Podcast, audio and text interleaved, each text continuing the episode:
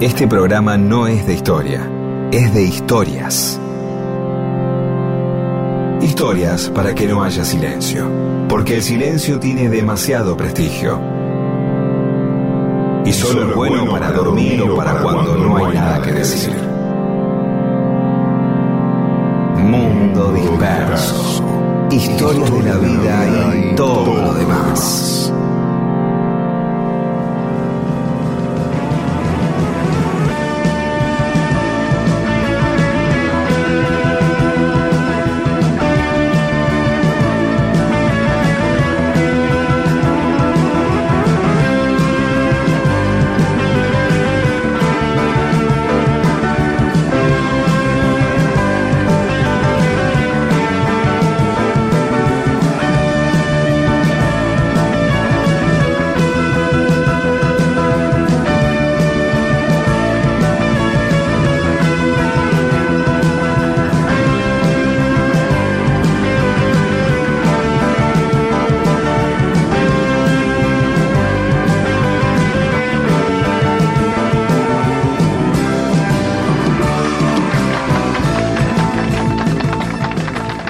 Hola, ¿cómo les va? Aquí estamos en Mundo Disperso. Somos Pedro Saborido, Daniel Míguez y nos acompañan Paula Weintraub, Olivia Dayes y Eamon. Hola Pedro, buen día o buen mediodía. ¿Qué tal? Bien, todo bien. ¿Sabes que un oyente que ya nos aportó en otras oportunidades varias historias, Leonardo Smielarczyk, en uno de sus mensajes nos decía, hacía un comentario sobre las canciones en inglés que nosotros las cantamos fonéticamente como viene, ¿no? Él ponía un ejemplo no del inglés al castellano como la típica, la de ustedes, de vos y Diego, llamen a Mo, que la restan cualquiera, pero que eso en, el, en inglés también, ¿viste? Él decía en It Is Love de Bob Marley, cuando dice I wanna love you, eh, dice agua en el hoyo, agua en el hoyo, Claro. le entendía él, ¿no? Sí, bueno, to- todo el tiempo aparecen esas cosas, eh, no woman, no cry, no sé, no gomas no hay, es decir, siempre se Claro. juega con esa fonética y a veces de verdad parece que están diciendo otra cosa, ¿no? Sí. Claro. Y bueno, y a mí me, me sonaba en Orgullosa Mary de Creedence cuando yo era niño, que decía, ahora me chupa un boing, ahora me chupa un boing, entendía yo. No puede ser. Sí, sí, sí, un- está muy bien, está muy bien ahora me chupa un boing, es una manera muy elegante, es un insulto este, del mundo de la aviación, ¿no? Me chupa un boing, sí. Claro. bueno, pero toda esta introducción es para ir al punto que planteaba Leonardo Smilarczyk, que dice que el tema Acerejé, que vos mencionaste la semana pasada porque se te había pegado eh, esa Sí. canción, habla de Maradona. Y porque Maradona cantaba otro tema en inglés que al pronunciarlo eh, decía Acerejé.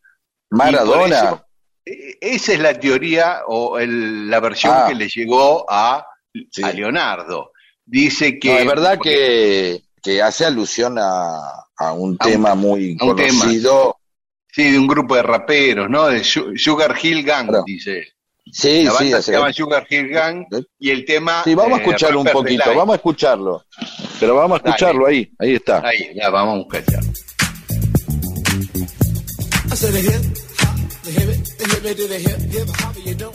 Ahí está, ahí es donde dice hacer eje. Claro. ¿No? ¿Entendés? Y Nada bueno, más que toman, toman, toman la letra y la forma en que, que se pronuncia y la, la castellanizan, ¿no? claro. Hacer eje, ja, dejé, tejebe, tu dejebe. Eso es lo que supuestamente venía cantando este chabón, que venía como pasado de rosca con alguna pepa encima o algún... Hablan de un tipo que viene cantando eso en medio del, de la joda. Claro, dice, mire, la letra de Hacer G dice, mira lo que se avecina, a la vuelta de la esquina viene Diego rumbeando. Claro, y ahí viene Este, cantando. Y entonces hay algunos que dicen, se le, le atribuyen eso a que ese Diego es Diego Maradona, ¿no? Para Diego la canción más deseada, y la baila, y la goza, y la canta. No sé, la- habría que ver si, si, si, si coincidió que Maradona, ese tema estuviera dando vuelta por España en ese momento, ¿no? Claro, claro. no creo, yo creo que no, que la can no sé, pero de la canción original, digo, ¿no? La Claro, selección. Bueno, una seguramente- teoría arriesgada, una teoría Una teoría arriesgada. La otra puede ser que Sí. el propio autor de la canción haya tomado esa fonética de la canción norteamericana y directamente la haya hecho sin que intervenga Diego, y Diego puede ser cualquier Diego. Eso es, es otra posibilidad. No, claro, claro, claro, claro, claro. Es una canción tremenda, ¿eh? Fue un exitazo. Son, son de, estas chicas son como unas hermanas, que son hijas de Tomatito, uno de esos, ¿eh? Sí, de tomate. ¿Sabías eso? De, de tomate. del- bueno, de sí, uno de esos. sí. Así que bueno, bueno. Este, son cuatro hermanas, aunque cuando fue el éxito de Acerejé, actuaban tres nada más en la banda, las Kepchu, porque una estaba embarazada, ya estaba por ah, muy embarazada y no podía, no ah, podía de ahí que llamen las ketchup, de que son hijas de tomate. Ah, mira, no lo había asociado, Sí. claro. Supongo que vendrá por ahí, ¿no? Mm, Diciendo, sí, bueno, si esto le ponemos una cosa media yankee. sí, este, sí, sí, sí. Y vendió 8 millones de discos a Cereje. Está muy bien, está muy bien. ¿eh? y Está muy está bien. dentro de los 100 simples más vendidos de la historia en el mundo. Eh, yo no sé, ¿te animás a que lo escuchemos? Nuestro público se lo Sí, banca. ¿por qué no? Yo, yo me voy. Me voy así no se me pega de vuelta. Los oídos. Bueno, escuchemos un poquito de las dos. Vamos a escuchar un poquito de las dos de nuevo. Así combinamos un ratito y un ratito. Dale. Dale, dale. I said a hip hop, the hip it, the hip it to the hip hip hop. You don't stop the rockin' to the bang bang boogie. Say up jump the boogie to the rhythm of the boogie to beat. Now what you hear is not a test. I'm rapping to the beat, and me, the groove, and my friends are gonna try to move your feet. You see, I am Wonder Mike, and I like to say hello. Up to the black, to the white, the red, and the brown, the purple, and yellow. But first, I gotta bang, bang, the boogie to the boogie. Say up, jump the boogie to the bang, bang, boogie. Let's rock. No cosa de brujería que lo encuentre todos los días por donde voy caminando. Diego tiene chulería y es el punto de alegría, Rastafari afrogitano. Y donde más no va un por el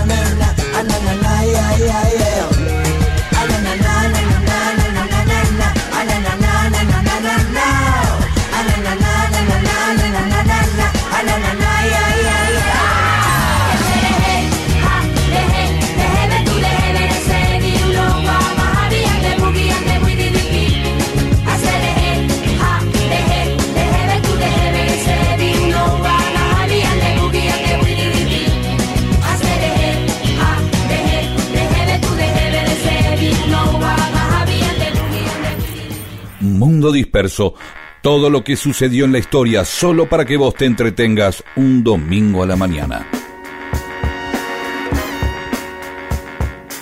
Y en Mundo Disperso, cosas que pasaron un día como hoy, un 22 de mayo. Sé que no pasaron muchas cosas, no es que, ah, porque buscaba, digo, a ver, temas para que charlemos esta noche en familia o la, el- la semana en la oficina. Claro, Y claro, digo- ¿sabes qué pasó hace una semana? Sí. Claro, el domingo, ¿sabés qué? Se cumplieron años de que en Canadá se creó la policía montada. ¿Y a quién le importa? O que Noruega adoptó el Sí, sistema sí. métrico decimal. Ni a los noruegos ni a los canadienses le importa. No, no, no, no, pero, pero, sí, estoy tratando de que me interese. Claro, no, no te Pero va a no interesar. Seguí hurgando un Sí. poco y encontré que en el año 12 antes de Cristo, en China, se produjo una lluvia de meteoritos. Desde la Bueno, mañana eso ya es más interesante. Sí, sí, sí, sí. Meteoritos que eran más o menos ¿Qué del tamaño? tamaño de, un huevo de gallina. Ah, es Pero- como que el, el, el cosmos te cagó a piedrazos casi, algo así. Exactamente. Sí, sí, Si sí. el como cosmos, un- eh, eh, un, como gran universo barra brava. y más intenso, ¿no? Claro, un universo barra brava, ¿no? Claro, Eh, claro, que te claro. caga piedrazo, porque también una cosa, vos decís, está bien, el tamaño de un huevo de gallina, pero te viene de, de, este, más de, desde la estratosfera, eso cae fuerte. ¿Qué te parece? Cantidad de techo de chapa que agujerió Sí. gallinero. Las prefabricadas chinas, las viviendas Anaí chinas que habrá destruido. Claro. No, eh, otra cosa que ocurrió eh, fue que en 1774, un 22 de mayo, Francisco de Orduña, un español, tomó posesión de las Islas Malvinas, que es importante porque, Esto eh, sí que es digamos, importante. cuando nosotros nos independizamos de España, eh, implica Eso que nos quedó, no quedó para nosotros, ¿viste? Todo obviamente. Esto es importante. Estos son Sí. datos, nosotros a veces con, con Malvinas, y si bien hay una pasión argentina y una- un sentimiento claro, muchas veces eh, no, no, no están claro muchas veces los datos, ¿no? Debe ser una de las grandes pruebas que ratifican nuestra soberanía. ¿no? Claro. Y en 1810, bueno, se producía el Cabildo Abierto, ¿no? La Cuando- previa. Claro, la previa, exactamente. Deciden que cese en el cargo Cisneros y se forma una junta de gobierno. Cisneros a- agarra viaje, pero se pone él presidiendo la junta. Dice, nada, déjate joder, esto no es así, no es lo que Pero queremos. está bien como maniobra, ¿no? El tipo pasa de opresor a oprimido que se libera. El tipo, o sea, él mismo se revela ante sí mismo, sería algo así. Sí, claro, Sí. negocia, viste, bueno, está bien, pero yo sigo, de alguna manera sigo de algún modo, con menos poder, Claro. pero sigo. Me hizo acordar a, a también a- al tema de la Revolución Francesa y el rey. Al rey lo decapitan y lo deponen unos años después, entre 1789. Ah, mira y- vos. Claro, eh, el rey arregla que haya una especie de monarquía parlamentaria, o sea, se instala un congreso, pero el rey sigue reinando, ¿entendés? Está bien, después van por más los tipos. Sí, porque se quieren escapar hacia Austria para que la monarquía absoluta de Austria le dé cobijo. Si ellos no se rajaban, no sé qué pasaba. Ahí lo agarraron en Barents y lo trajeron y chao, lo decapitaron. En 1909, un 22 de mayo, se estrenaba la película La Revolución de Mayo, de Mario Gallo, o Mario Gallo, italiano, que está en duda si fue la primera película argentina o la segunda, ¿eh? porque hay otros que Ajá. sostienen que la primera película, también de, de Mario Gallo, fue el fusilamiento de Dorrego. Porque Sí, las hizo a continuación, pero eh, la polémica está en cuál se estrenó primera, ¿viste? Lo interesante es que el tema generalista, si querés, dentro de la historia, ¿no? Por decirlo de alguna manera, es decir, bueno, ¿qué, ¿de qué vamos a hablar en una película argentina? Y hablemos de la Revolución de Mayo, ¿de qué vamos a hablar? Pero después se mete con un hecho más específico y mucho más polémico y mucho más enquilombado, ¿no? Que es el fusilamiento Claro. de Dorrego. Habría Sí. que ver si el tipo estaba a favor o en contra de- de- del fusilamiento de Dorrego, ¿no? No nos queda claro.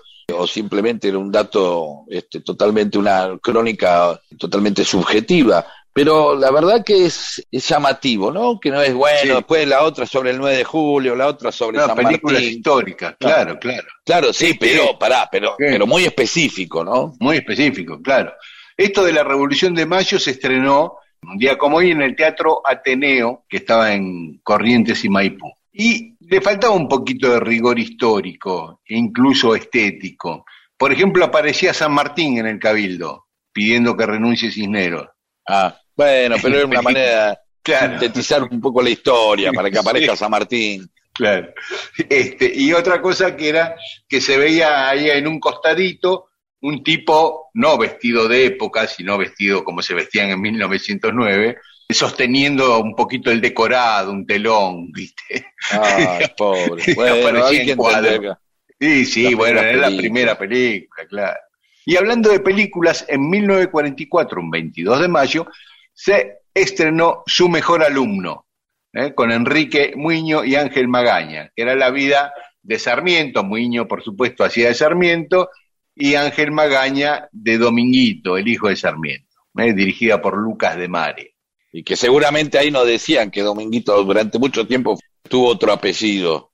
Ni que ni se hablaba con Sarmiento porque nunca le perdonó a Sarmiento la infidelidad hacia su mamá, hacia la madre de Dominguito. Claro, qué tremendo, Este- es, es increíble. Sí, Sí, el, el pibe murió en la guerra de Paraguay luego de haber pasado años sin dirigirle la palabra ni contestarle las cartas a su padre.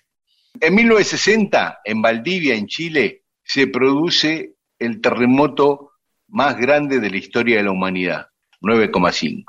Fue tremendo. El tsunami que provocó el terremoto en Chile afectó Sí. a Japón y a Hawái. Mirá las, Sí, sí, la dimensión. Sí, yo estuve en Valdivia hace unos años y hice como una especie de excursión con un guía que nos iba mostrando cómo había cambiado la geografía de Valdivia después del terremoto, el curso de los ríos, se habían formado lagos donde no había lagos, claro, claro. una cosa tremenda. Y fue en 1960, eh, hace poco. Sí, Eh, sí, sí, sí. Es más, Chile estaba organizando el Campeonato Mundial de 1962, lo que le complicó mucho la, la organización de ese mundial, el terremoto. ¿no?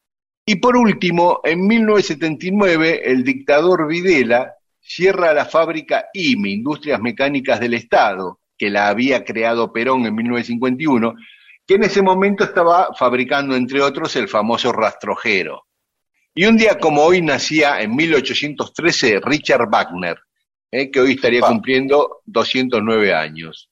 En 1859 Arthur Conan Doyle, el autor de Sherlock Holmes, Charles Aznavour en 1924, Agustín Tosco en 1930, Facundo Cabral en 1937, y están cumpliendo años Virginia Lago, Claudio Risi, ¿qué actor Claudio Risi? ¿Sabes qué es? Uno de los Tremendo. que más me gusta a mí. No, no hay cosa que vea de. Claudio Risi que no me guste. Le mandamos saludo a Claudio, un talentoso hombre de tablas, de cine, de televisión, de todo. Sí, genial. Eh, hoy cumpleaños también Noemí Campbell, cuasi amiga, yo conté mis historias con Noemí Campbell, y, y también cumpleaños Mauro Boselli, el goleador de estudiantes, así que a los hinchas de estudiantes que lo quieran saludar, aprovechen hoy. Y un día como hoy moría Víctor Hugo, el escritor francés, en 1885, y en 1976 Ringo Bonavena. Lo mataban ahí en Uh. Reno. Contemos la historia de, de lo de Ringo de Bonavena. Mucha gente, hace mucho que no sé, yo no, no, no lo siento tan presente. Es una historia que muchos jóvenes no conocen y que los que ten- somos más grandes y fue parte de nuestra niñez. o- Es interesante porque hasta se hizo una película en Hollywood eh, con Joe Pesci sobre, sobre, sobre todos los incidentes del, de, de Nevada, ¿eh? no, no sobre Claro. la vida de Ringo. Sí, sí, ahí murió un tiro de un Winchester. Mi amigo Ezequiel Fernández Moore escribió un libro. Oh, llámeme Ringo, Sí, exactamente. llámeme Ringo, Sí. librazo. Vos sabés que también tendríamos que contar un poco y pasar el día ese, que lo hagamos en nuestra sección, algún día lo vamos a hacer o prontamente lo vamos a hacer, por lo menos resu- resumidamente, los Mm. temas que los Shaker, que los Fatoruso grabaron con Ringo Bonavena Eh, y Rodolfo. Y Rodolfo también, pero Rodolfo tocó, no sé si grabó, ¿eh? Ah, no, no grabó, no grabó. Tuco. No, no, Rodolfo tocó en un carnaval con Ringo Bonavena. Pero los temas de los Shaker podemos pasar un pedacito de cada uno, el Pío y un par de Claro, Señor claro. López y un par de temas más. Bien. Claro. Sí, ¿qué más? Bueno, no, nada más. Eso es todo lo que. No fue tan insulso al final. No, al Eh, final no. Ayer le tenía menos fe. Eh, No, no, interesante.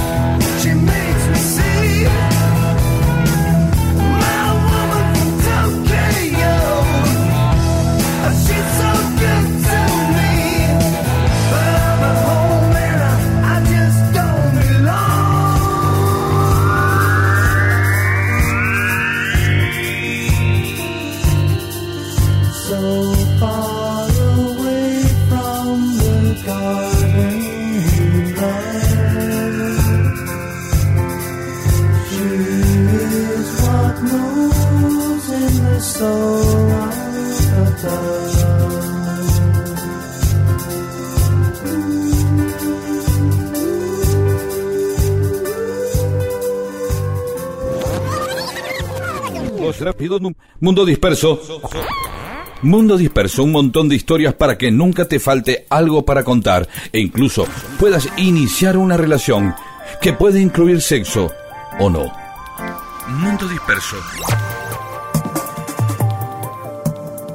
Y estamos en Mundo Disperso. Obvio.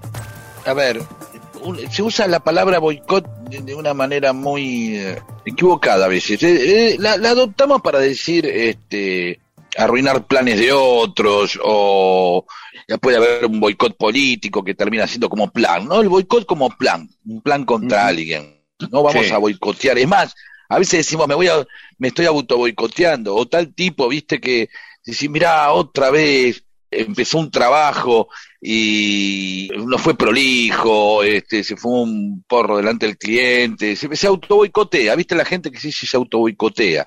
Pero la palabra boicot te va a sorprender, la primera no te va a sorprender tanto, y la segunda sí te va a sorprender un poco más. La palabra boicot tiene que ver más con la utilización de eh, el arma del, del consumidor, es decir, formas de interrumpir servicios para rodear algo y obligarlo a que eso eh, le ponga su actitud, por decirlo de una manera, o que cambie. ¿Se entendió no algo? Te compro, no, te, compro, no te compro hasta que vos no bajes los precios. O no, no te llevo, más, boicot 1915, Mahatma Gandhi en la India empieza mm. a boicotear productos británicos, ¿sí? no compren y así la industria local empezó a, a funcionar. ¿Sí? Hasta incluso él mismo tejía sus ropas con una rueca, con esa cosa que tienen para hilar, eh, ¿sí? Con telares domésticos se hacía la ropa. Él era abogado, el tipo y todo, no era que tú, toda la vida se había vestido así, pero adquirió esas ropas. ¿Sí? sí. Eh, eh, el, el boicot, por ejemplo, cuando fue el primero de diciembre del 55 en Alabama, el, el famoso caso de la costurera negra, ¿sí? Que se niega a ceder su asiento a un blanco en el autobús. Y entonces el conductor llama a la policía, se arma un despelote, entra y se mete Luther King. ¿Qué, ¿Qué hacen? Empiezan a hacerle un gran boicot a los medios de transporte, ¿sí? A no tomar los medios de transporte. Y entonces ahí empezaron a, a tener pérdidas eh, la, la, empresa de transporte, pero también este, los comerciantes del centro, hasta donde iban los transportes. Bueno, empezó un despelote, un año casi, y eh, lograron en determinado momento que eh, la Corte Suprema declare inconstitucional la segregación en los ómnibus, ¿sí? ¿Eh? Para eso ya le tiraron una bomba a Luther King y todo, o sea, ¿de acuerdo? bueno, ¿querés otro más? Sí.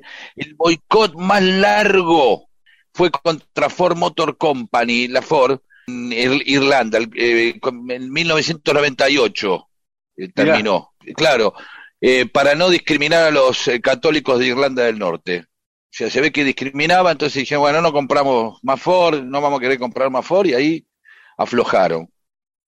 Y después, otro muy famoso fue, que este no lo conocía, que para presionar la abolición del apartheid, ¿sí? Se iniciaron en Sudáfrica en los 80 boicot contra la Shell, contra Kellogg, lo de los papas fritas, y contra la Coca-Cola, ¿sí? Para que las mismas empresas dijeron, bueno, si no ustedes presionan, dejamos de consumirles cosas a ustedes. Y, entonces empezaron a decir, bueno, che, va, abran un poco la cosa y presionaron las empresas. O sea, el capitalismo se movió en otro sentido, ¿se entiende? Sí, sí. terminó con, no digo que fue eso, pero colaboró, porque muchas veces, sí. Y yo recuerdo un caso, no me acuerdo en qué año, cuando Estados Unidos abre la importación a autos extranjeros, japoneses sobre todo, hay una gran campaña de Ford y Chrysler que prendió en la población para hacerle el boicot a los autos importados, para que no destruyan la industria automotriz nacional. Claro, y el primer boicot fue antes de que se usara la palabra boicot. El movimiento eh, National Negro Convention, la National Negro Convention, en 1830, ¿sí? Boicoteaban, es decir, que, que la gente no compre productos fabricados por esclavos, así no valía la pena tener esclavos, ¿entendés lo que digo? Ah, mira, y, mira. y bueno, algo movió un poco, algo movió un poco. ¿Y, y tenés idea de dónde viene la palabra boicot? Sí, de 1870, ya sabía que en 1890, durante una guerra agraria, se llamaba así, la guerra agraria, en, en Irlanda, la Irish Land League, ¿sí? Lanzó un boicot contra quién? A ver, Y, ¿contra y contra los ingleses. Contra- no, contra Charles Cunningham Boycott. O sea, el nombre del tipo, el boicot es porque se le Ah. hicieron un tipo llamado boy, Boycott. Ya, Ah. ¿entendés? El tipo era, claro, el tipo le administra, era un administrador, no era el dueño, era el administrador de un conde, ¿sí?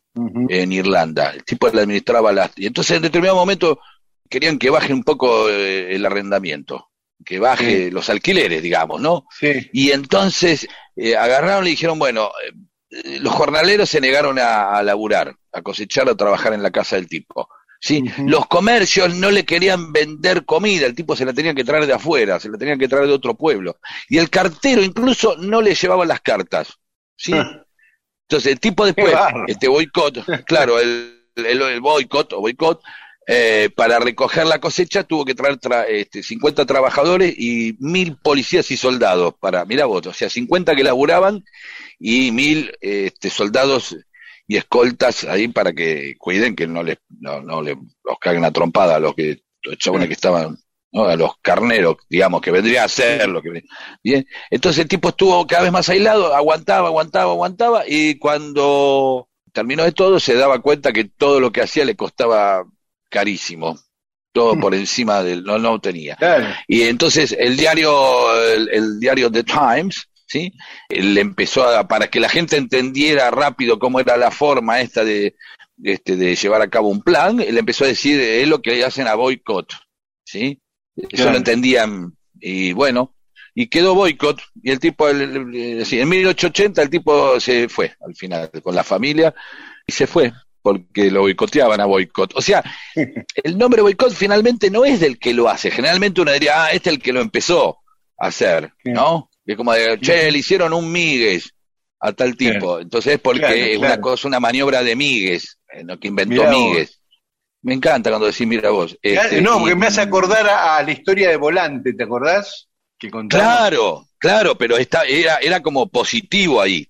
Sí, ¿sí? sí. Acá sería al revés, es como que el nombre eh, lo tiene el tipo eh, al que le hicieron eh, la maniobra, y eso es lo raro, ¿sí? Es como una, un recuerdo negativo, pero es el tipo que empezó, el periodista, que empezó a, a comentar esta maniobra, le, eh, la decía, eh, eh, porque después se empezó a usar, en muchos lados lo empezaron a copiar, entonces era lo que le hicieron a Boicot, lo que le hicieron a Boicot, y ahí quedó Boicot, ¿sí? ¿Te gustó bueno, me la encantó. historia? ¿Viste? Sí. Viste, bueno, no es mentira, ¿eh? Este, absolutamente eh, cierto esto que dije.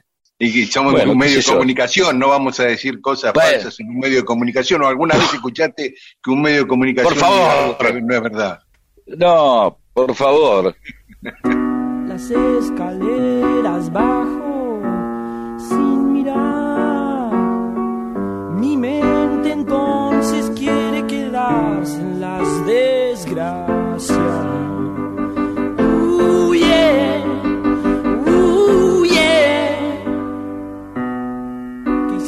entonces cuando todo estaba? Esta ciudad solo muestra el sol en las ventanas.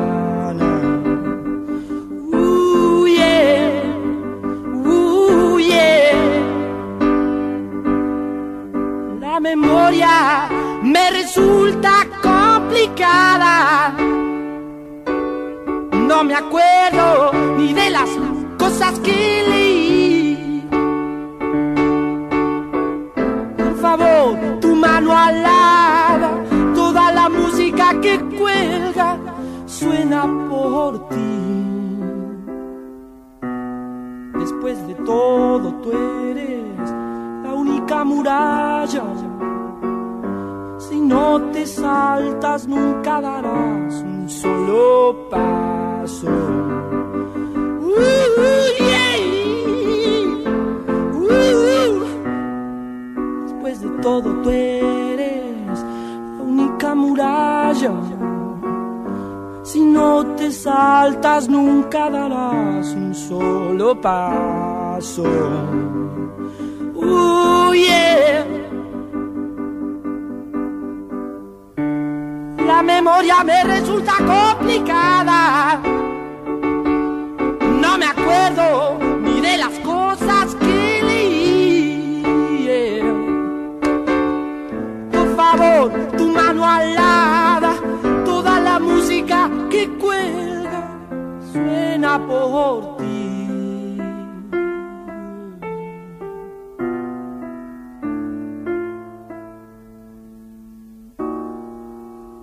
¿Te parece? Para fiestas, cumpleaños, encuentros en la puerta del colegio y en cualquier ocasión en la que hay que comunicarse con otra persona, existe Mundo Disperso, el programa que provee historias que unen a la gente y la hacen más buena, porque se comunican entre sí. Y ahí charlan y se hacen amigas. Esto es Mundo Disperso, con Daniel Víguez y Pedro Saborido.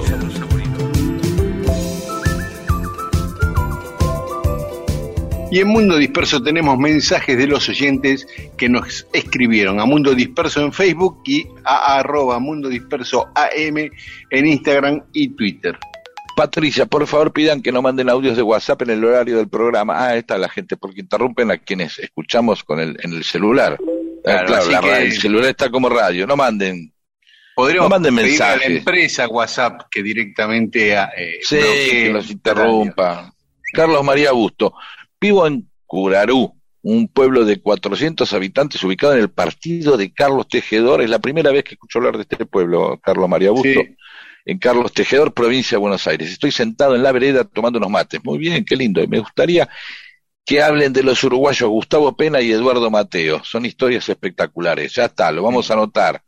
Sí, de Gracias. Eduardo Mateo Eh, habló Rodo hace mucho tiempo. Pero podemos hablar de vuelta. Sí, sí, sí, sí. Porque justo él no estaba escuchando. ¿Cómo le vamos a Claro. algo a un tipo que vive en Curarú? Está bien. Daniel Chiesa. Algo de lo que no se conoce mucho en nuestra historia es el combate de patagones entre las fuerzas criollas y el imperio brasileño. Yo eh, soy uno de ellos. De los que- No, vos de- porque de- no escuchas nuestro programa, lo contamos. Pedro. Sí, pasa muchos No, programas. pero bueno. ¿Están seguros? Sí, sí. ya Pero contémoslo de vuelta. Lo vamos a yo, de vuelta. no me pongan los mensajes donde me dejan pagando, entonces. Bueno, boludo. Me ponen los mensajes, dice, eh, algún día hablen de esto y voy a decir, ah, ya hablamos. Y bueno. Sí, bueno, Charlie Alonso. Dice, Pero no me los pongan los mensajes. ¿Y me hacen cómo ibas a ver, Paula, que no te ibas a acordar? Y que yo me tengo que acordar. ¿Y para qué los ponen? Para que yo diga, eh, no, al- que diga que los oyentes son unos pelotudos. Ya escucha, ya hablamos de esto. ¿Por qué no lo escuchaste? Programa 27, Bolilla 34. ¿Por qué se tiene que acordar de todo lo que decimos acá? No es tan importante. Charlie Alonso, ya me estoy cansando de las promesas, tenés razón. De historias de la vida ya hablaron hasta secarse las glándulas salivales. ¿Cuándo van a hablar del famoso todos lo demás? Y, ese, y todo lo demás es de lo que no hablamos, precisamente, y que queda siempre en promesa, Charlie. Pero tírate una historia, Charlie, de la que querrás eh, que hablemos y que yo la, proponga y que Miguel diga, ay, ya hablamos. Eh, Germán Miranda dice que en julio del 72 fue al Teatro IF. Yo tenía 16 años, dice. Éramos 20 o 30 personas, invierno, mucho frío. Tocaba Héctor Stark Trío, pero era la formación de Aquelarre. Solo faltaba del Guercio, que igual estaba en el escenario ahí entre los plomos. ¿Sabés que hablé mucho con Héctor Stark sobre sus comienzos? Y esto de Héctor Stark Trío, en realidad es así como dice él, tocaban en el IF un ciclo de, de recitales que organizaba Oscar López, el productor famoso de rock.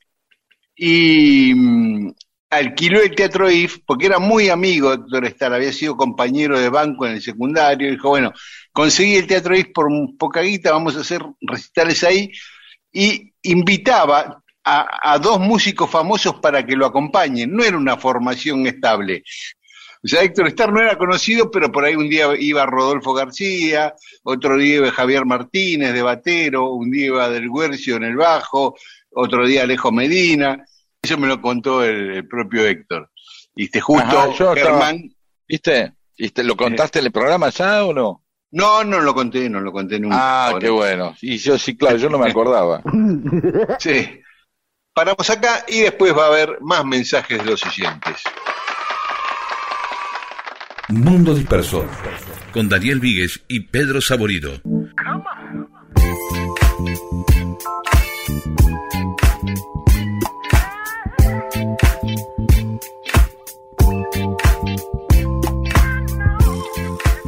Seguimos en Mundo Disperso. Rafael Alberti, poeta español. Sí, sí. uno de los más grandes, integrante de la famosa generación del 27, ¿no? Junto a García Lorca, Miguel Hernández, León Felipe, y quien fue después su mujer, María Teresa León, una escritora tremenda que fue la, la pareja de Alberti. Él había nacido cerca de Cádiz en 1902, comunista, guerra civil española, está con la República, obviamente, cuando se va complejizando la cosa, cuando el franquismo empieza a inclinar la balanza a su favor en esa guerra civil tan tremenda que vivió España, él y María Teresa León empiezan a sacar los cuadros del Museo del Prado para salvarlos de inminentes bombardeos o de barbarie o destrucción. ¿No? Ellos mismos con sus manos, María Teresa y Rafael, descolgaron, por ejemplo, las meninas de Velázquez y los llevaron en camiones primero a Valencia y de ahí a Suiza para ponerlos a salvo. Cuando ya era inminente el triunfo de Franco, Rafael Alberti y María Teresa se rajan a París y se quedan viviendo en la casa de Neruda y su mujer argentina Delia del Carril. Ahí trabajan como locutores en un- una radio y es ahí cuando Alberti escribe su poema más famoso que es Se equivocó la paloma, que después Ah, musicalizó Alberto Cortés y también Serrat. Eh, ya se había lanzado la Segunda Guerra Mundial, él seguía en París y quería rajar a toda costa de ahí, no podía volver a España. Neruda le dice, bueno, venite a vivir a Chile. Entonces se va a Marsella, se toman un barco con la idea de llegar a Buenos Aires, irse en tren a Mendoza, de ahí cruzar la cordillera e ir a Chile. Pero tiene una travesía muy larga, muy compleja, llena de vicisitudes. Cuando llega a Buenos Aires, Neruda le dice que él ya estaba en México como agregado cultural en la embajada chilena en México. Así que llega a Buenos Aires el tipo totalmente sin destino. Acá, de todas maneras, en lo que iba a ser una escala de su viaje, lo fueron a recibir al puerto todas prominentes figuras del Partido Comunista. Cuando se enteran de la situación, y es más, le comunican la situación porque se entera ahí de que Neruda no lo iba a recibir en Chile, buscan la forma de que se quede en la Argentina. Le dicen que se consiga un permiso para visitar cuatro días la ciudad de Buenos Aires, de manera engañosa, consigue ese permiso, se queda viviendo en la casa del cuñado de González Tuñón unos días y un miembro del Partido Comunista, Rodolfo Arauz Alfaro, los lleva a una casa que él tenía en El Totoral, en Córdoba. Una casa donde ya había vivido Neruda unos años antes. Claro. Y allá se van, esa casa, ahí se van Alberti y María Teresa León. Empieza así su exilio en Córdoba, un exilio que duró casi 24 años, ¿no? 23 años y pico. Ahí vuelve a escribir en Córdoba, da charlas, da conferencias en la ciudad de Córdoba, en la universidad, en lo que fue la casa del virrey Sobremonte, que era un museo, que sigue siendo un museo. Bueno, da distintas conferencias. La Voz del Interior, que es el diario más importante de Córdoba, le daba mucho espacio a sus charlas y a sus actividades, se va integrando. Manuel de Falla también vivía en Córdoba, en otra ciudad, en Altagracia, pero también este, se encontraba con él por ahí, bueno, y, y se fue adaptando. Igual en, en Córdoba estuvo un año nada más, pero aún así se hizo un gran amigo que fue Deodoro Roca, un abogado que fue uno de los autores de la reforma Claro. universitaria de 1918, ¿no? Famoso. Así que bueno, ese año que estuvo en Córdoba, empezó a escribir, escribió poesías sobre el Totoral, hay muchos poemas de él sobre el Totoral, eh, en esa casa que le llamaban el Kremlin, los anticomunistas, porque en el- por esa casa pasaron González Tuñón, Mario Bravo, Gioldi, Neruda, Córdoba Iturburu y su mujer Carmen de la Serna y, y el sobrino de Carmen, que era Che Guevara, estuvo en esa casa, Cafrune, Tejada Gómez, Mercedes Sosa, Sábato, todos esos Estaban estuvieron todos, en esta sí. casa de Villa Totoral. Este, eh, pero está un año ahí y se viene a Buenos Aires. Se hace amigo de Gonzalo Lozada, que se independizaba de la editorial que trabajaba para crear su propia editorial, la editorial Lozada, y Lozada le, le adelanta guita para publicarle Entre el clavel y la espada, su próximo libro. Y entonces así iba tirando, ¿viste? Iba consiguiendo guita de acá, de allá, y le iba llevando bastante bien. Se muda a Buenos Aires, a Libertad y Libertador, justo esa esquina. Eh, ahí vivía muy cerquita Oliverio Girondo y Nora Lange, que eran amigos de él, entonces tenían una vida social muy activa también en Buenos Aires. Y en 1941, al año siguiente de que llegaron, ya acá en Buenos Aires, nace su hija Aitana. Aitana Alberti, que es un- una gran escritora que vive, tiene ochenta y pico de años, vive en La Habana, invitada alguna vez en el año 82 por Nicolás Guillén, se fue a vivir a La Habana y ahí se quedó para siempre, Aitana Alberti. Y bueno, y después van viviendo en distintas casas en Buenos Aires, en Tucumán 677, Avenida Santa Fe, Escalavirne y Ortiz. Aitana empieza a ir a un colegio, el colegio Lange Ley, ahí también en, en y Ortiz. Sí, ahí va Aitana, la hija de Alberti. Y después se mudan a Avenida Las Heras y Ascuénaga, al lado de lo que era el Buenos Aires Design, frente a, a las arboledas de ahí de, de Avenida Figueroa Alcorta, hasta que, que se van de la Argentina. En ese interim, además de, de publicar libros y sacar algo de plata con los libros, sabes que Alberti tenía una vocación y un talento oculto que lo afloró acá en Argentina, que era el de la pintura. A él le gustaba mucho pintar y lo hacía muy bien.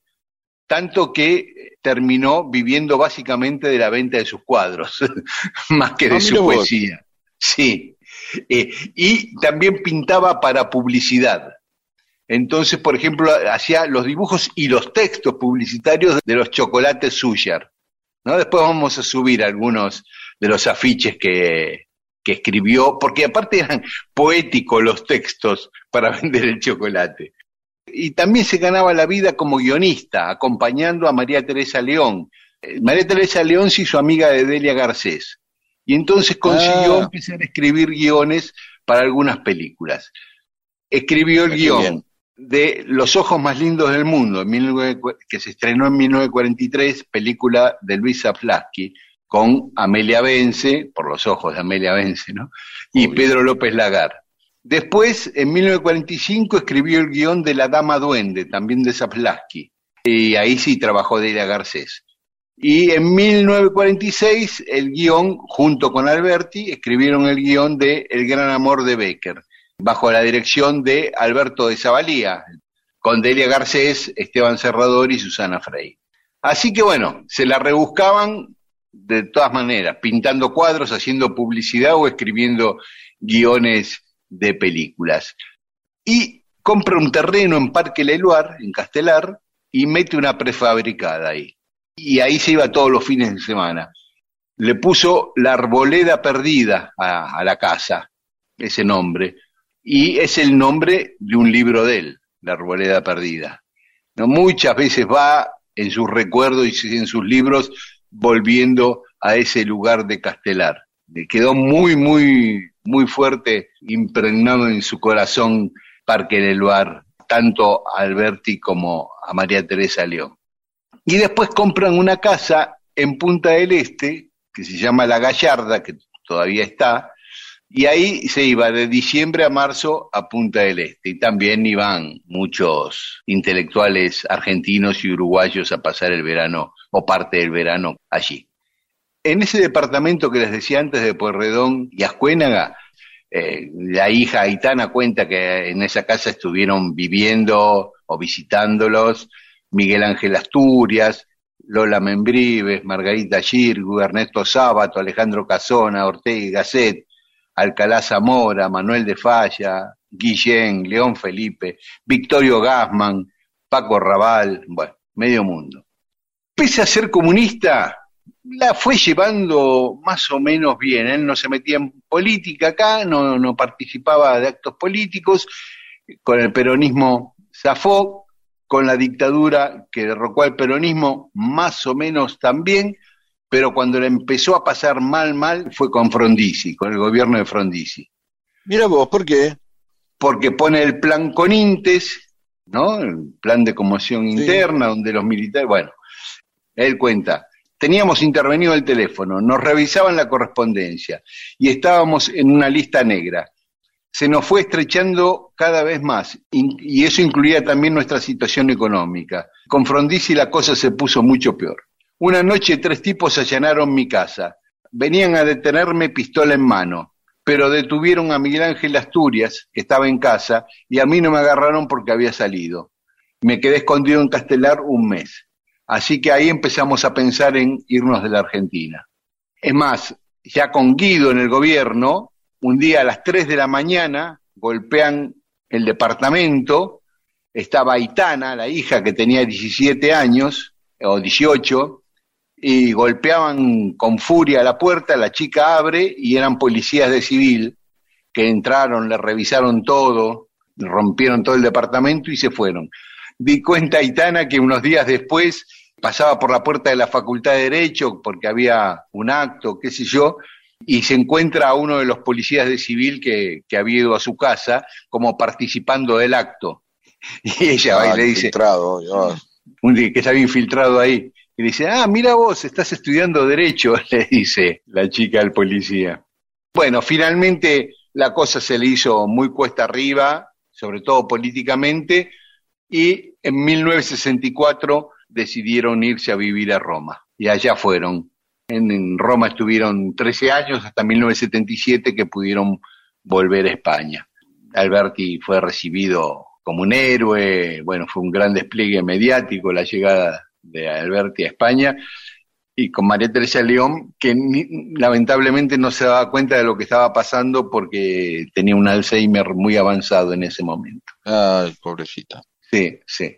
Pero bueno, 24 años de Alberti en la Argentina, entre Córdoba, Castelar, distintas casas en Barrio Norte o Recoleta en la Argentina, hasta que se fue apremiado por el gobierno de Frondizi y finalmente por el de Guido también. Esa fue la historia de Alberti en la Argentina.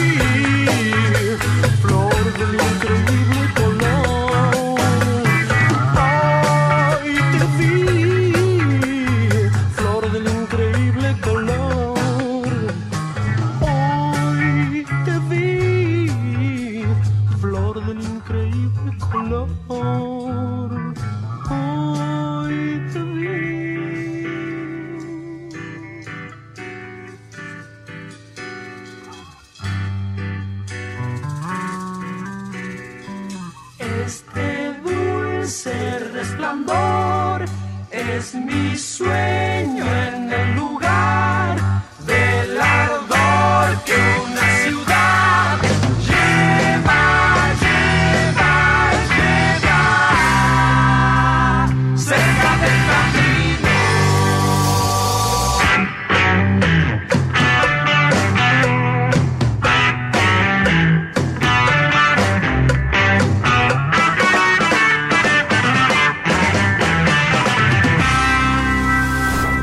disperso, eso que existe cuando vos lo escuchás.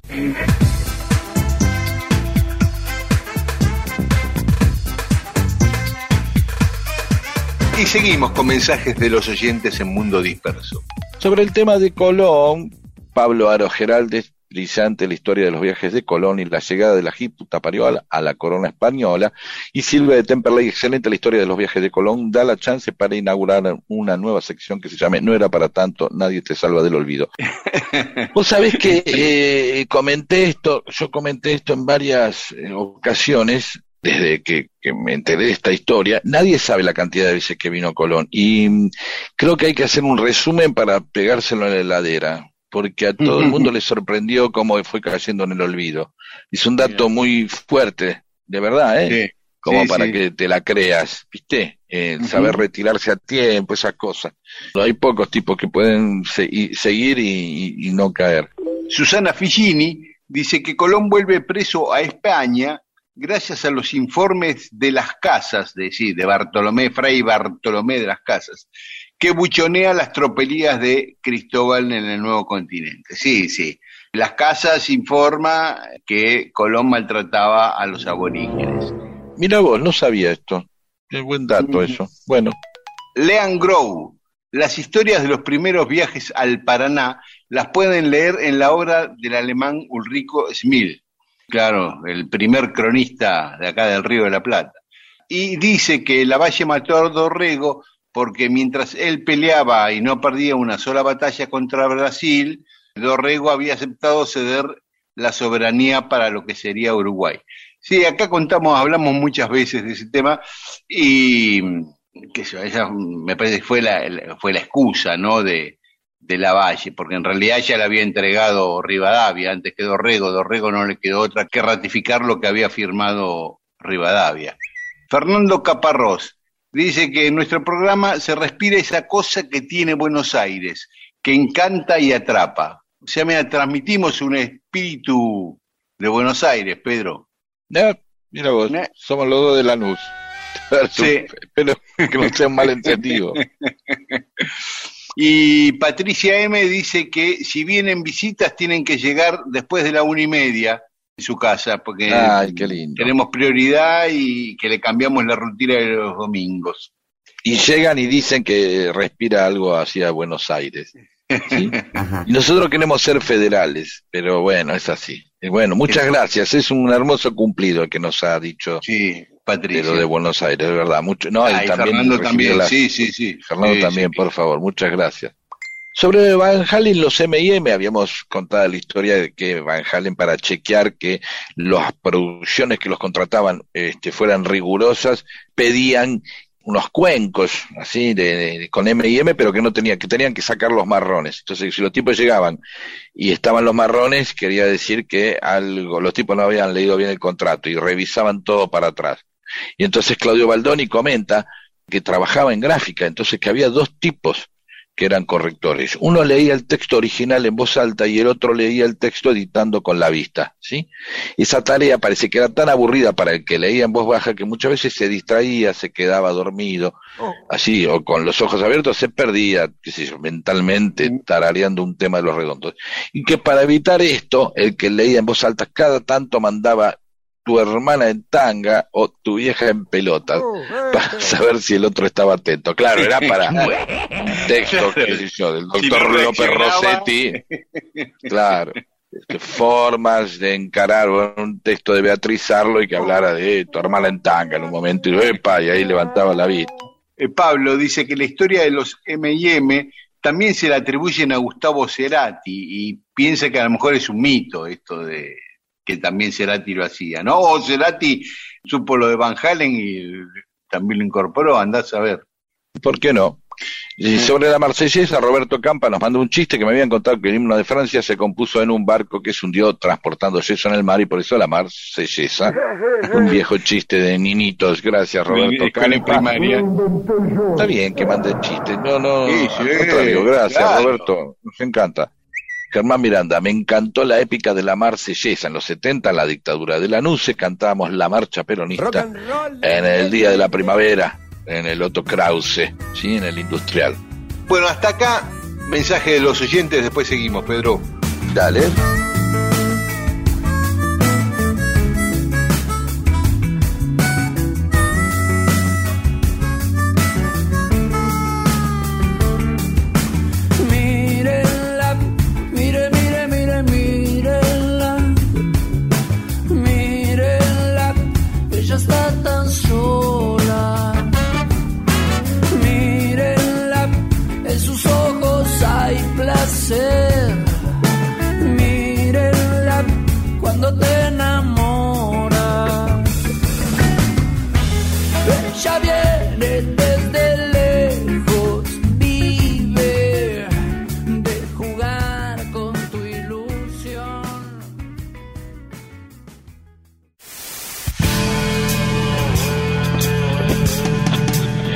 Si las cosas ocurren o ocurrieron y vos no lo sabés, entonces para vos no existen.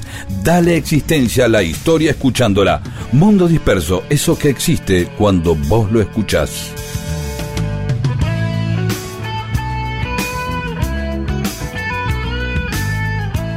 Y en Mundo Disperso, hace poco tiempo hablamos de la fusión de las tres empresas, Metro, Golding y Mayer, formando la Metro Golding Mayer.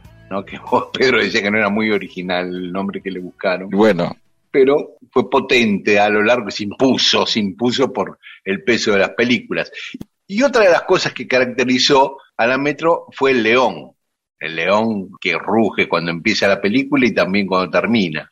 Y nosotros hablábamos genéricamente del león y Paula y, y Olivia nos dijeron, ojo que son varios leones, no, no es uno solo. Entonces empezamos Ah. a buscar y efectivamente, primero hubo dos leones que venían de la Goldwyn y cuando se fusionan, esos leones ya empiezan a tener nombre, a tener otra importancia empresarial para la Metro Goldwyn Mayer, ¿no es cierto? Primero que la creación del logotipo es de un tipo que se llamaba Howard Diez, que se inspiró en el león de la Universidad de Columbia. Los equipos de distintos deportes de la Universidad de Columbia le llaman los leones y tienen eh, un león como, como símbolo. Y después, bueno, empezaron a buscar leones cinematográficos, ¿no? Que dieran bien en cámara. El primero de estos fue Slats, que nació en Dublín, un león irlandés, y recorría el país promocionando las películas de la Metro con el león. ah, Pero- claro, está bueno eso. Sí, sí, pero hacía el rugido mudo porque era el cine mudo, abría la boca pero no se escuchaba nada. Todavía, Bueno, pero un león, la gente. eh, claro. Slats murió en 1936 y el entrenador lo, lo enterró en su propia granja. El segundo fue Jackie y ya fue un león que tuvo voz, pero no era la voz del león, eran rugidos de tigre grabados. Quedamos mejor. Era más potente el rugido de tigre que el de león, entonces lo doblaban. Está claro, porque está el real, la realidad está el realismo. Son dos cosas, entonces, es por- son los tiros. Los tiros, eh, en una época cuando veíamos las películas de cowboy, hacían ¡pam! ¡pam! como que pegaban en las balas, pegaban en una roca y hacía y- No, no, no, no pasa eso, no ocurre Claro. eso. Con, de que la gente que, que escucha tiros habitualmente suenan más secos. De, pum, pum. Pero esto le agregaban y las bombas, ¿viste? Rush, rush. Eso es increíble. Yo eh, que laburé en cine de pendejo, tuvimos que hacer, hacíamos muchas veces eh, cosas que mm, eh, para los chicos de la guerra, yo era un pichi ahí, eh, empezaba en esto, hacíamos los ruidos con chapa, qué sé yo, y después para una película que se llamaba En Retirada, teníamos que hacer piñas, y entonces usábamos un pollo, le pegábamos piña a un pollo y lo mezclábamos con un bombo. Sonaba como un líquido, como se rompía algo. Claro, es como que le pegaste y le reventaste una encía, habría un glitch de pegarle Claro. al pollo, ¿viste? Mirá vos. Este, obviamente vos pegar una piña no suena así nunca, pero eh, Claro. como las cachetadas que suenan de slash, son como, como, como latigazos. Pero bueno, es, que yo, Mirá, para que te la tiene que sonar así. Yo No, creía, no suenan así las cosas, qué sé yo. Igual que los relámpagos. ¿Vos escuchaste un relámpago y un trueno al mismo tiempo? ¿El que No, el relámpago está al mismo tiempo que el trueno? No, no, no, el trueno viene ¿Y en la después. película cómo está? Claro, están al mismo tiempo, sí. Sí, porque no puede, porque no hay tiempo para que se vea el relámpago y después el trueno. Sin embargo, Claro. no- na- nunca salta, es una convención aceptada, nadie salta y dice, "Eh, ahí el relámpago está antes y el ruido viene después, porque la velocidad del sonido es mucho más lenta que la de la luz. Sin embargo, te lo ponen al mismo tiempo y ya está. Sí, sigamos. Entonces, ¿qué pasó? Sí. Era de No, tigre, sí. ya- sí, Jackie, Jackie, aparte venía de una familia de leones actores, ¿no? Ya su mamá, que había actuado, y su abuela, eh, Mami se llamaba, fue el primer animal en aparecer en, una película en Estados Unidos. Este, ahora, Jackie apareció en más de 100 películas de la Metro Goldwyn Mayer, y tenía su propio avión que lo transportaba por todo el país para promocionar las películas. Lo llevaban en avión, Claro, al- sí. a- iba al estreno de las películas, ¿no? Lo llevaban en un coche y los cuidadores repartían autógrafos a la gente con la foto del león y una firma que decía rugientemente suyo y el nombre del león. Está muy bien, está muy bien. Aparte, Jackie le decían el suertudo porque sobrevivió a dos accidentes de tren, un terremoto, el hundimiento de un barco, una explosión en el estudio y un accidente Ah. aéreo. Se salvó de todas esas. Eh, en 1931 dejaron de utilizarlo y lo mandaron al zoológico de Filadelfia. Ocurre Después- con la mayoría de las estrellas. Sí. Sí. Después hubo dos leones que eh, lo sucedieron en muy poquito tiempo, Telly y Coffee, pero no hay grandes datos de ellos. Y después sí viene Tanner, que estuvo 22 años, en la época de oro de Hollywood, este león, ¿no? Eh, era un león que, que impresionaba. Y la característica que tenía Tanner eh, que era que tenía la melena más grande que los otros leones. Y por Ah. último, en 1957, a Tanner, o sea, estuvo 22 años, ¿no? Tanner de 1934 al 56. Y después lo reemplazó Leo. Eh, en 1957, ¿hasta sabes cuándo? Hasta el año pasado, No. hasta el 2021. Ah, ¿y que no lo usan más ahora? No lo usan Oh, yo más. hace mucho no voy al cine. Eh, Leo, bueno, apareció en mil películas y aparte en películas de Tarzán, en la serie de televisión de Tarzán, el león era este mismo Leo, ¿no? Mira vos. Y, y en 2021 decidieron hacer un león digital. Ah, ¿qué tal Directamente. ¿Lo viste vos? No lo vi, no lo vi. Lo estrenaron en una película que se llama Dog, pero no, no, no lo vi.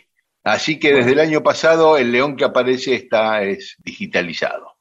Pero bueno, bien, como corresponde a los tiempos que vivimos. así que bueno, esa es la historia de los leones de la Metro Golden Mail. Y ahora la gente va a tratar de, cuando vea las películas, bueno, igual ya muchas películas viejas, si no las vas a buscar a internet, ya los canales incluso, ¿no? Pero bueno, si aparecen ahí, fijan y tratan de adivinar cuál de todos los leones Claro. es y, y listo. Claro, y, Hermosa y historia. recuerden que es de tigre. Sí, exactamente, no se olviden. Es algo, esto sí que es algo para comentar, ¿eh? Si estás con un- una pareja, un chico, una chica, lo que quieran, eh, con lo que quieran andar, y van al cine y eh, Claro. traten de, No. por ahí lo comentan después, ¿no? Si ya apareció, empieza la película y dice, ¿sabía que el rugido es de un tigre? Ajá. Y ahí pueden fascinar para siempre a la persona o puede levantarse e irse y decirle, Claro. no voy a tener sexo con vos, ¿sabés? que No, no. Cualquier indicio de erotismo acaba de irse de por la puerta y yo voy a ir detrás y se va. ¿no? Así, O, bueno, o- listo. o- o en un acto del PO, viste, pero podés hablar de León Trotsky, ponele. Y dice, ah, hablando de León. Claro, eso, sí, ¿sabés? y ahí enganchás. Y ahí vas enganchando. Si también, ¿eh? No, no garantiza, no vas a tener sexo No. con una trotskista o un trotskista con eso, y menos con el que va adelante con el que va adelante del flete, o atrás, Claro. el que va arriba, que va con el... Que nunca logran que, eh, este, amigos trotskistas, traten de cantar siempre más alto que el que canta en el megáfono, porque queda pagando. Claro, queda el solo. que- Queda Y como queda- un solo. Está tentando la deuda eterna y abajo y queda muy fuerte. Hay que cantar. Se, se supone que hay alguien que hay que superar, no que quede solo como un ahí. O bájenle el megáfono. Y, si no elijan a alguien que medianamente la lleve bien, porque si no es medio tristón siempre. Es la deuda eterna, que, que la paguen los nueve colones, ¿entendés? Y queda, que queda, queda eternamente pagado. Yo sé, em, tengo un dato de un amigo cuyo hermano eh, era fletero y, siempre era, eh, no era trotskista, pero le alquilaba el, este, la F100 con caja y, y, y no se hizo trosco, pero dice, los quiere mucho igual. ¿sí? Bueno, Claro. nada, un dato de color, simplemente. No, no quiero dejarlo así. Las cosas que no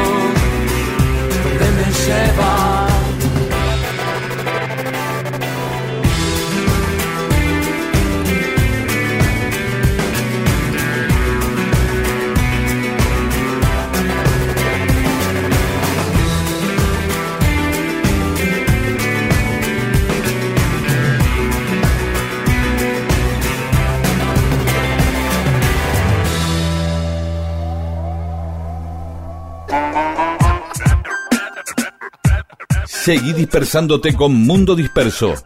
Miles de historias que no le importan a nadie. O sí. Con Daniel Víguez y Pedro Saborido.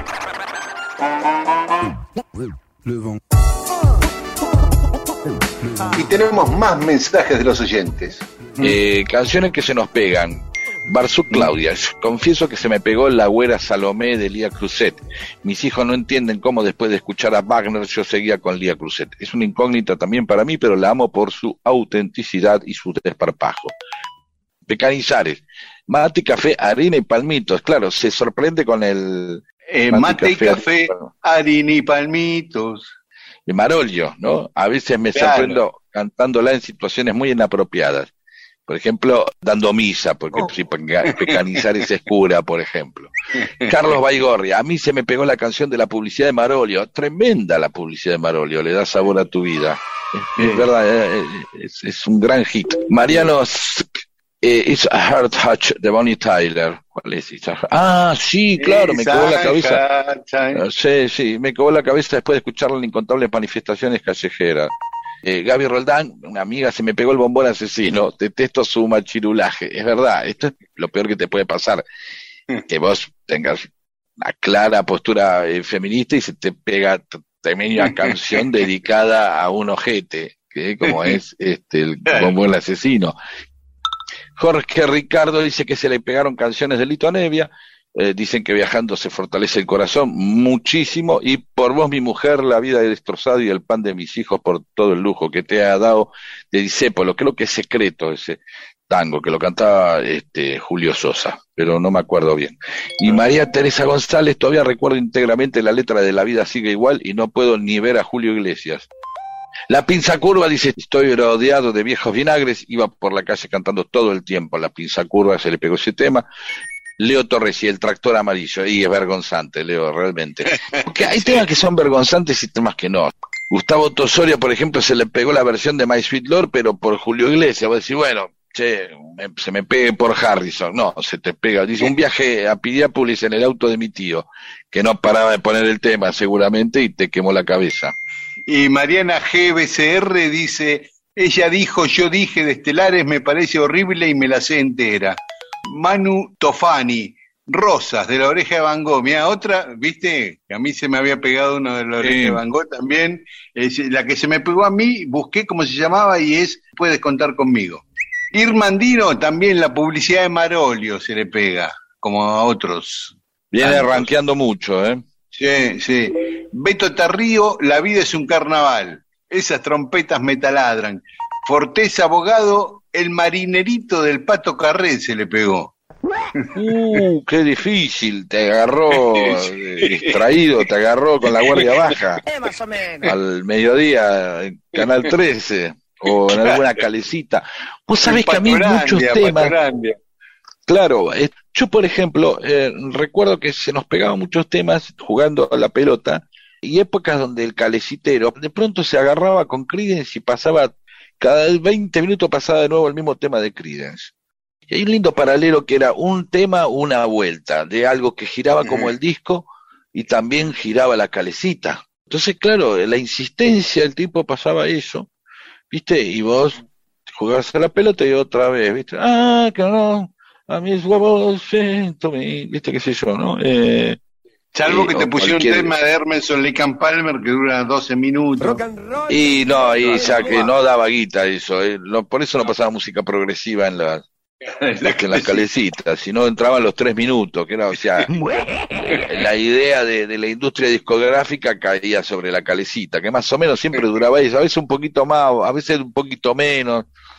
Fran Pelón, eh, también de Costa Rica, se le pegó el ACRG, igual que a vos, Pedro. Euge ¿viste? Supertran, dice, Euge Supertran, despacito. Despacito.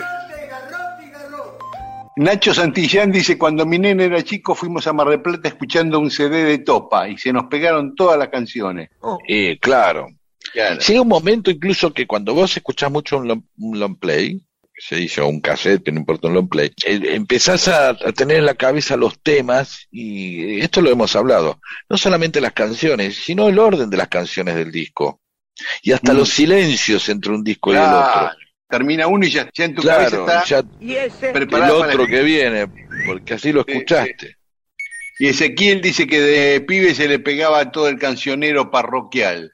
Sí, el cancionero eh, parroquial, este, Sí. que era eh, eh, muy pegadizo, porque es como la parte donde la iglesia dijo, bueno, che, en las parroquias basta de, está todo muy bien con la liturgia y las cosas onda canto gregoriano, y- pero vamos a un requiem, pero los pibes a la tarde, viste, con una viola, ¿qué hacemos con un fogón Claro. para que los contener? Entonces apareció en el ven con nosotros a caminar, Santa María, ven, ven, ¿entendés? Y Claro. canciones con onda. Por eso este, la Biblia de Box Day también se difundió mucho porque se difundía mucho en los colegios parroquiales. Tal cual. Si uno ve, si uno ve eh, Barrock, la segunda rock hasta que se ponga el sol, eh, tocan adentro de una iglesia, era fuerte eso, la imagen de una banda de rock sí. adentro de una iglesia. Totalmente. Era como, ¿qué pasa acá? Epa. Pero Sí, les gustó, a la curia les gustó la, la historieta sí, que se la probaron. Eh, ven, y nos manda nuestra amiga María Laura Díez, de Barracas, eh, la querida María Laura, Mariana Galván también, Pablo Galvani desde Luján de Cuyo, María Teresa Flores, Walter Vera desde San Juan y Alejandro del Pino. Y yo saludo a Marcelo, que nos sigue desde Río Grande, Tierra del Fuego, y es camionero, a Alejandro Echeobolini de Rosario, que dice que para ellos somos como la misa laica de los domingos, Sandra. Villegas, a Eliana Verónica, sí, muy lindo, y a Yolanda Belli, a todas y a todos, muchas gracias.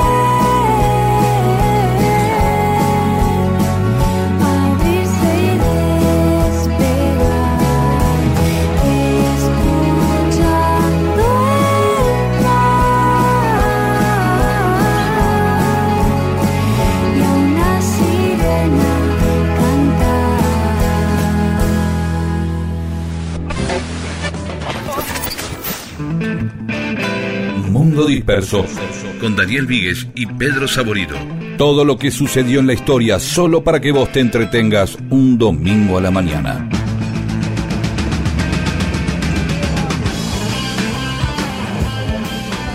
Y se va terminando Mundo Disperso. Pedro, antes de irnos quiero hacer una recomendación y pasar un aviso. La recomendación es que lean el libro de Gustavo Campana, que se llama Malvinas, 1982, La Cuarta Guerra contra el Imperio Británico. ¿Mm? Muy buen libro de Gustavo, un periodista de larga trayectoria, que muchos conocerán. Así que, bueno, recomiendo ese libro. ¿eh? Malvinas 1982, La Cuarta Guerra contra el Imperio Británico, un libro de Coligüe de Gustavo Campana. Y por otro lado, pasar un aviso de una oyente que nos recomienda, porque ella trabaja allí, una obra de teatro que se llama El viaje, protagonizada por Alejandro Manticorena y escrita y dirigida por Jorge Maceiras. El viaje en el Teatro El Ojo, Perón 2115, ahí en Congreso. Y las entradas se sacan a través de Alternativa Teatral. Dicho esto, hay un mensaje de un oyente que ya hizo otros aportes muy interesantes, que se llama Pablo Serrati, que nos dice que está cursando un doctorado en ciencias sociales de la UBA. Y como parte de esto se encontró con algunas historias curiosas del mundo académico. Una de ellas es la de un físico que se llama Jack Hetherington, que escribió un artículo para una revista científica, pero usaba el nosotros, en vez de usar la primera persona del singular, usaba la primera persona del plural. Y los editores le dijeron que no, que lo tenía que cambiar y que donde decía nosotros, eh, dijera yo. Y como el tipo no quería cambiarlo, incluyó un coautor para, que, para dejar en nosotros. Hizo, puso una firma de un tal FDC Williard, que era su gato. Ah, y pero ¿y por qué ponía nosotros el tipo? Y por una cuestión estilística. Ah, ¿no? A veces vos. en el periodismo se habla, viste, en plural en vez de en singular para no ser tan autorreferencial. Y el Mira tipo vos. hablaba en plural y como no lo quiso cambiar, dijo, bueno, no, hay otro que lo escribe conmigo, este tal William. Listo, Era más su, fácil. su gato. Claro, un pragmatismo absoluto el tipo, ¿no? Es una resolución científica y, y pragmática. ¿No? Sí, y tanto le gustó que después escribió un libro, pero con el nombre del gato, nada más. Ah, bien, bien. un libro que hizo firmar a su gato. Y nos dice Pablo Serrati que esto cierra de una forma simpática porque William, el gato, tiene eh, una página en Wikipedia y el científico no, el dueño no. Y a veces las versiones, claro, las versiones, los personajes las versiones que uno genera por afuera este, terminan siendo este, más reconocidas e importantes. Bueno, en este caso, pero bueno, el tipo también seguramente lo vería con, con mucho disfrute, ¿no? Claro. Que, que si ya firmó Claro. con el gato, eh, si le debe divertir al tipo, le hubiera divertido más que, que figure el gato en Wikipedia que él mismo, seguro, ¿no? Y después una historia similar protagonizó una inmunóloga, Polly Matzinger, que también incluyó como coautor de un libro de ciencia a su perro, a Galadriel. Mirkwood, como coautor. Así que, bueno, perros y gatos que fueron autores de libros este, que nos cuenta Los este científicos, claro. Se nos acabó el programa, Pedro. Bueno, nada, nos vemos el domingo que viene. Va, no nos vemos, nos escuchamos y nos hablamos el domingo que viene. ¿Sí? Sí, y si esta noche Hasta- nos quieren escuchar por la FM 93.7, FM Rock de Radio Nacional, también pueden Sí. hacerlo. Chao, hasta el domingo. Obviamente. Chau. Quiero verla en el show.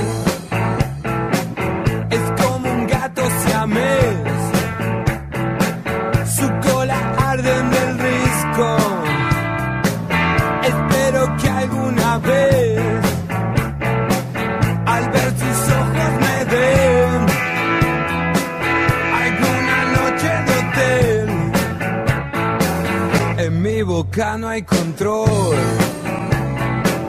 me voy cayendo a sus pies.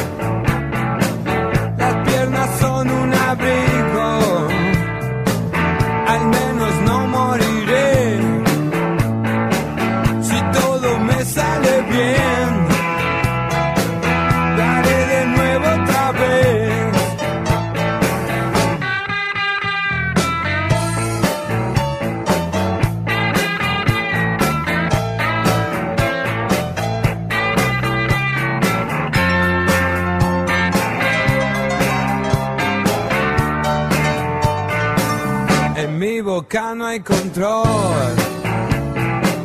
Me voy cayendo a sus